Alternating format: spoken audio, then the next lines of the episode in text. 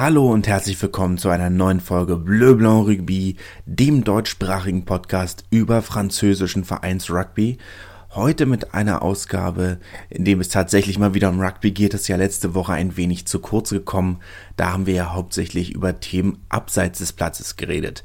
Dieses Wochenende, beziehungsweise letztes Wochenende, gab es dafür wieder volles Programm auf den Plätzen. Und da fangen wir mit der Top 14 an. Dort habe ich mir drei Spiele rausgesucht, die ich heute kurz ansprechen möchte. Nämlich zum einen das Duell zwischen Bayonne und Racine 92, das Duell zwischen dem Titelkandidaten und dem Abstiegskandidaten endete mit 23 zu 13 für den Verein aus dem französischen Teil des Baskenlandes. Ein wichtiger, vielleicht etwas glücklicher Sieg für Bayonne, die jetzt sieben Punkte Puff auf den Relegationsplatz und Po auf dem Relegationsplatz haben. Racing ohne seine Nationalspieler natürlich, ohne die französischen Nationalspieler und ohne den Schotten Finn Russell, aber selbstverständlich trotzdem noch mit einer sehr schlagkräftigen Mannschaft. Jetzt kann man natürlich sagen, okay, für Bayonne war das ein sehr glücklicher Sieg, haben ihren ersten Versuch aus einer Interception rausgelegt. Racing haben einen Versuch nicht gegeben bekommen, Tau für Fenua, Donovan Tau für Fenua, der während des Ablegens ins Ausgetackelt wurde. Zweimal haben die Männer aus Paris dann den Ball im gegnerischen Mahlfeld verloren. Den Sieg hätten sie holen können. Racing hätte, hätte das gewinnen können, gewinnen müssen vielleicht sogar. Haben sie aber nicht. Von daher, glücklich oder nicht, ist erstmal für die Tabelle vollkommen egal. Apropos glücklich oder nicht und für die Tabelle vollkommen egal. Toulouse haben 16 zu 29 zu Hause gegen Montpellier verloren. Ist jetzt keine Überraschung im klassischen Sinne gewesen. Ja, Toulouse fehlen seine ganzen Nationalspieler, seine ganzen französischen Nationalspieler. Bei Montpellier ist vor der Länderspielpause so ein bisschen der Knoten geplatzt. Ähm, wirken mit Losowski auf der 10 deutlich flüssiger, deutlich souveräner, als sie es vorher mit Boutier getan haben. Klar, Losowski kann 10 spielen, fühlt sich zwar auf der 12 wohler, aber er kann 10 sehr gut spielen. Boutier hat das vorher nicht wirklich gemacht, der ist ein Fullback. Dort fühlt er sich am wohlsten und war jetzt sowieso bei der Nationalmannschaft. Von daher ist das jetzt nicht wirklich eine Überraschung. Montpellier sind ja eine gute Mannschaft, auch wenn das diese Saison noch nicht so ganz rübergekommen ist aber ist jetzt so wenig überraschend, wie dieses Ergebnis letzten Endes ist.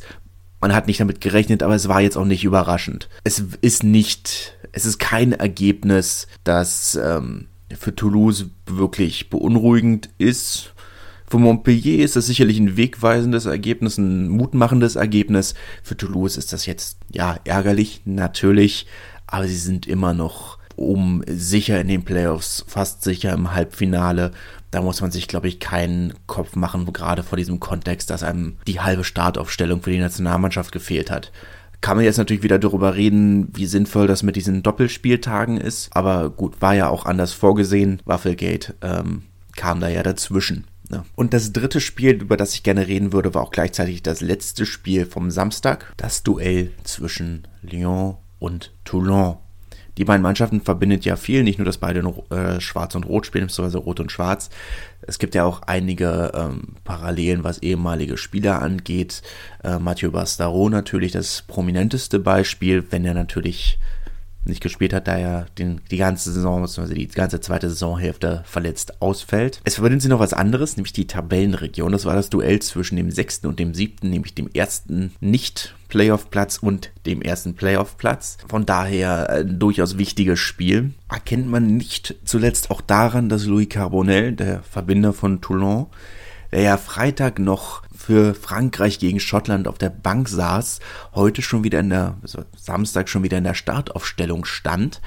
Ähm, hat nicht so viel gebracht. 54 zu 16 ist das Spiel ausgegangen. Es war nicht knapp. Besonders hervorhebenswert ist eigentlich vom spielerischen her lediglich die gelbe Karte von Doussaint der Manonu geblockt hat und dafür gelb gesehen hat. Manonu wollte das nicht so ganz auf sich sitzen lassen, hat ihm ins Gesicht geschlagen und dafür dann rot gesehen. Ansonsten bleibt nicht viel hervorzustellen von diesem Spiel, nur Nakatassi zeigt mal wieder, weshalb eigentlich auch er mal wieder ähm, vielleicht einen Ausflug in die Nationalmannschaft verdient hätte. Einen sehr schönen, hat einen Versuch gelegt, einen Versuch sehr schön vorbereitet mit einem sehr gewagten, ähm, nennen wir es mal Basketballpass, äh, Basketballpass auf äh, Jean-Louis Barassi. Sehr sehenswert Könnt ihr euch mal in den Highlights angucken, das kann man, kann man gesehen haben. Aber das zeigt auch eines der großen Probleme von Lyon, nämlich dass das äh, Spiel so offen und schnell, wie es geplant ist, im Winter schlicht und ergreifend nicht zu funktionieren scheint. Wir sehen jetzt mit dem besseren Wetter kommen auf einmal auch die, wieder die guten Ergebnisse für Lyon zurück.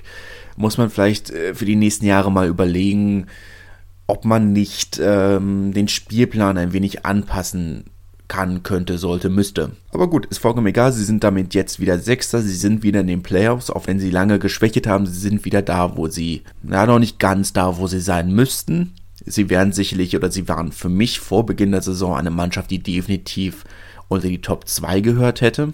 Das wird schwierig, zumal La Rochelle und äh, Toulouse beide gut vorlegen. Toulouse gut haben verloren, La Rochelle haben auswärts in Bordeaux gewonnen. Auch nicht so einfach, aber sie werden in die Playoffs kommen, sie werden nächste Saison Champions Cup spielen. Der Verein ist ja noch nicht so lange in den oberen Gefilden der Liga unterwegs. Das ist ja erst so seit zwei, drei, vier Jahren. Man wird dem Verein sicherlich noch ein paar Jahre mehr geben müssen, um, ähm, um zu wachsen. Und äh, das tut der Verein. Das Stadion ist natürlich ein großer Fortschritt. Ähm, jetzt, wo sie nicht mehr in ihrem kleinen, in Anführungszeichen, eigenen Stadion spielen, sondern ähm, im Gerland. 60 Millionen Gewinn hat der Verein für, die nächst, äh, für das nächste Jahr anvisiert. Werden wir sehen, ob das tatsächlich passiert, gerade vielleicht ohne Zuschauer. Aber gut, der Verein hat ein klares Ziel, hat ein klares Konzept. Es ist nur eine Frage der Zeit, bis sie auch in den nächsten Jahren vielleicht mal ins Finale kommen.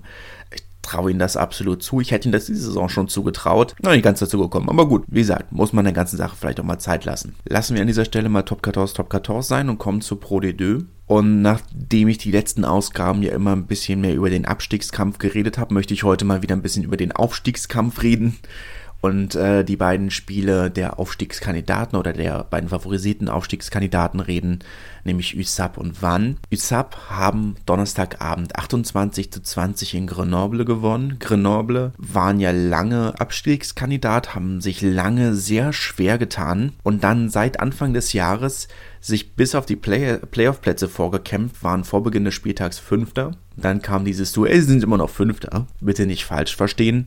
Sie haben 20 zu 28 gegen Perpignan verloren. Das, obwohl sie eigentlich eine ganze Halbzeit in Überzahl waren.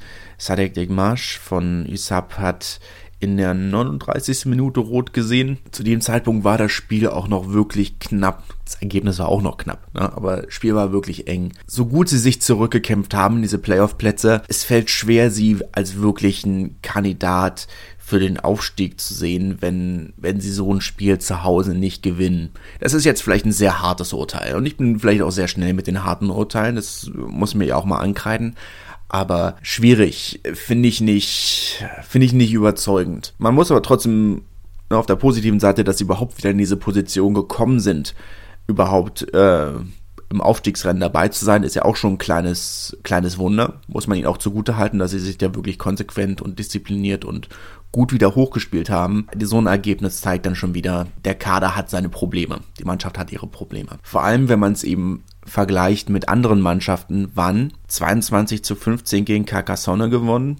Jetzt kann man natürlich sagen, okay, auch keine brillante Leistung. Bis zur 78. Minute stand es 15 zu 15. Erst Rodrigo Bruni, der Argentinier, und ich entschuldige mich an dieser Stelle für mein Spanisch oder mein nicht existentes Spanisch, hat erst in 78 Minute den Versuch zum Sieg gelegt und auf dieses äh, 22-15 erhöht. Es war ein spannender Abend in der Bretagne, zumal es hätte auch ganz anders ausgehen können. Wir reden ja immer über diese, diese Big Points vor und nach der Halbzeit. Harry Glover von Carcassonne hat äh, in der direkt mit Wiederanpfiff der zweiten Halbzeit den Versuch zum 15 zu 15 gelegt. Harry Glover, für die, die ihn nicht kennen, ähm, ist ein englischer siebender Nationalspieler und wird den Verein jetzt diese oder nächste Woche auch schon wieder verlassen, um in der Olympia-Vorbereitung auf der Grand Prix-Serie zu spielen, wo wir ihn dann vielleicht auch wieder mit der, mit der deutschen oder gegen die deutsche Nationalmannschaft sehen. Aber das ist dann schon für mich schon wieder auf der anderen Seite dieses positive Zeichen, dass es eine Mannschaft, die man schafft, so ein Spiel zu gewinnen. Hochgewinnen, das haben sie unter der Saison immer wieder gemacht und das können sie, das wissen wir. Aber der wirkliche Charakter einer Mannschaft zeigt sich erst in diesen engen Spielen und da hat man für mich in diesem Spiel gezeigt, dass sie absolut in der Lage sind, eben auch Playoff-Spiele zu gewinnen. Das war ja auch so, ist ja diese, diese Frage, die noch im Raum stand. Damit haben sie noch nicht so wirklich Erfahrung. Oder zumindest nicht auf diesem Niveau. Und das zeigt dann für mich, okay, doch, das ist eine Mannschaft, die auch zu sowas in der Lage ist und die sind für mich ein absoluter Aufstiegskandidat. Muss man dann schauen, ob sie sich im Finale tatsächlich vielleicht sogar gegen USAP durchsetzen können, die ja eigentlich so dieser, dieser Konsensaufsteiger sind diese Saison. Oder ob sie dann vielleicht in der Relegation gegen Po, Bayern, muss man schauen, gewinnen können. Wird spannend, oder? Ich irre mich komplett, was ja durchaus möglich ist. Und sie scheiden schon vorher aus, aber das im Halbfinale aus, aber das halte ich für unwahrscheinlich. Wann sehen das ähnlich? Und die Stadt sieht das ähnlich. Die haben unter der Woche grünes Licht für das neue Trainingszentrum bekommen. Da wird also ordentlich nachgerüstet. Man plant für die erste Liga. Man will aufsteigen. Was für ein Aufstieg meiner Meinung nach fehlt, ist noch das Stadion. Weil die Top 14 natürlich reden wir über phänomenal hohe Fernsehgelder für eine Rugby-Liga. Ne? 108 Millionen im Jahr. Das ist, ist viel Geld für die, für die erste und zweite Liga. Ne? Im Rugby generell ist das viel Geld. Aber trotzdem verlassen sich oder sind die Haupteinnahmen für viele Vereine in der ersten und zweiten Liga noch die Ticketeinnahmen. Und das Stadion hat aktuell, wenn ich mich nicht irre, 8000 Plätze. Das ist gut für die zweite Liga. Das ist ein super Stadion. Für die erste Liga ist das noch verdammt wenig. Man wäre mit diesem Zuschauerschnitt wäre man aktuell auf Niveau von Agen und man sieht, wie es bei Agen läuft, da fehlt vielleicht noch, da fehlt noch was. Der aktuelle Zuschauerschnitt ist eher bei 14, 14.500, fast 15.000. Gut, der aktuelle Zuschauerschnitt ist bei null. Ne? Aber ihr wisst, was ich meine. Da muss man noch nachrüsten. Aber das weiß der Verein auch und darüber haben sie auch geredet, dass das noch kommen wird.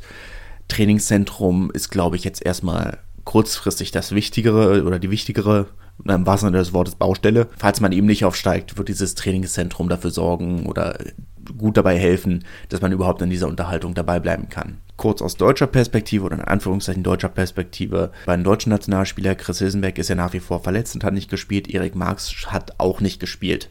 Ähm, da gab es also keine deutsche Beteiligung, ebenso wie Julius Nostadt, der hat für Kassel in der Top 14 auch nicht gespielt. Der einzige deutsche Nationalspieler, der gespielt hat, deswegen dieser Folge auch keine Adlerwatch, ich freue mich immer noch über Namensvorschläge, war Mika Tumenev, der Hakler von Nizza. Der hatte ein komisches Spiel. Nizza haben verloren, 22 zu 24 in DAX. Erst die zweite Niederlage überhaupt in dieser Saison. Sie haben zwar noch einen, Vor einen Punkt Vorsprung auf Bourg-en-Bresse, ein Spiel weniger, das heißt, ne, ist jetzt nicht so dramatisch, aber hm, ich kann es nicht wirklich erklären, ich kann nicht wirklich auf irgendwas zeigen, wo ich sage, okay, das passt nicht. Vielleicht die Zuschauer, vielleicht oder der Zuschauerschnitt, das Stadion.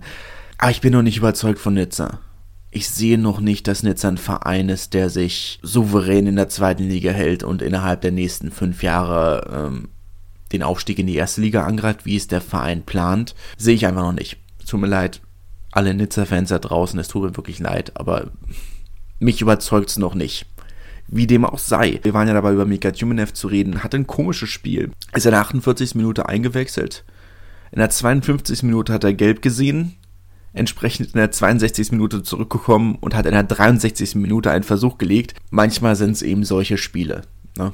Ähm, aber gut, sie haben einen Punkt geholt. Nizza, zweite Niederlage in dieser Saison. Man muss es, haken wir es einfach mal ab oder wird der Verein sicherlich auch tun, kann man einfach mal abhaken und gucken, wie es weitergeht.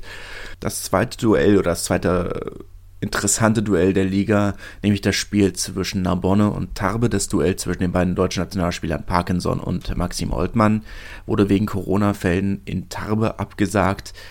Ähm, wird sicherlich noch nachgeholt und reden wir dann wenn's so, darüber, wenn es soweit ist. Da wir in dieser Folge keine, in Anführungszeichen, klassische Adlerwatch haben, keine schwarzen Adler beobachten können. Außer Mika Tjumenev natürlich. War es das eigentlich schon von mir oder von meiner Seite? Ich freue mich, dass ihr mir zugehört habt und wünsche eine angenehme Woche. Wie baut man eine harmonische Beziehung zu seinem Hund auf? Puh, gar nicht so leicht. Und deshalb frage ich nach, wie es anderen Hundeeltern gelingt, beziehungsweise wie die daran arbeiten. Bei Iswas Dog reden wir dann drüber. Alle 14 Tage neu mit mir, Malte Asmus und unserer Expertin für eine harmonische Mensch-Hund-Beziehung, Melanie Lippisch. Iswas Dog mit Malte Asmus. Überall, wo es Podcasts gibt.